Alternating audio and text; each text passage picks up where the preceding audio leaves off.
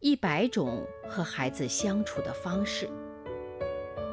成长是一场旅行，我们和孩子一同启程。大家好，我是王宇。不同的方式。三岁的卢克不爱吃青豆，晚餐时，爸爸一定要他把那些湿漉漉的小东西吃下去。这是拥有强大权力的父母与意志顽强的孩子之间的典型冲突，双方谁也不肯让步。经过一个多小时的训斥、威胁、哄骗和不厌其烦的劝说，父亲仍然没能达到目的。眼泪汪汪的卢克紧闭着双唇坐在那里，一小勺青豆还在看着他。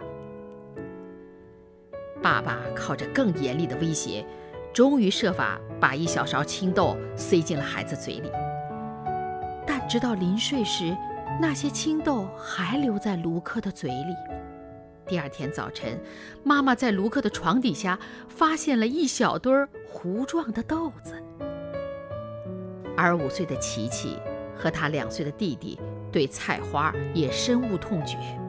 父母知道。与其每次费尽口舌，不如想个一劳永逸的办法。于是他们在餐桌上经常讲故事。呀，今天琪琪采了几个蘑菇，几个大的，几个小的呀？弟弟愿意当小灰兔还是小黑兔啊？你们比比，看谁采的蘑菇多。小兔子应该吃蘑菇才会变成大兔子。父母让姐弟俩当兔子采蘑菇。而菜花就是他们的蘑菇，两个孩子似乎忘了他们原来与菜花的深仇大恨，非常乐意吃菜花。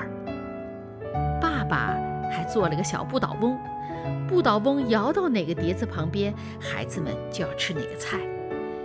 游戏改变了餐桌上剑拔弩张的气氛，孩子们高高兴兴地吃饭，再也不挑食了。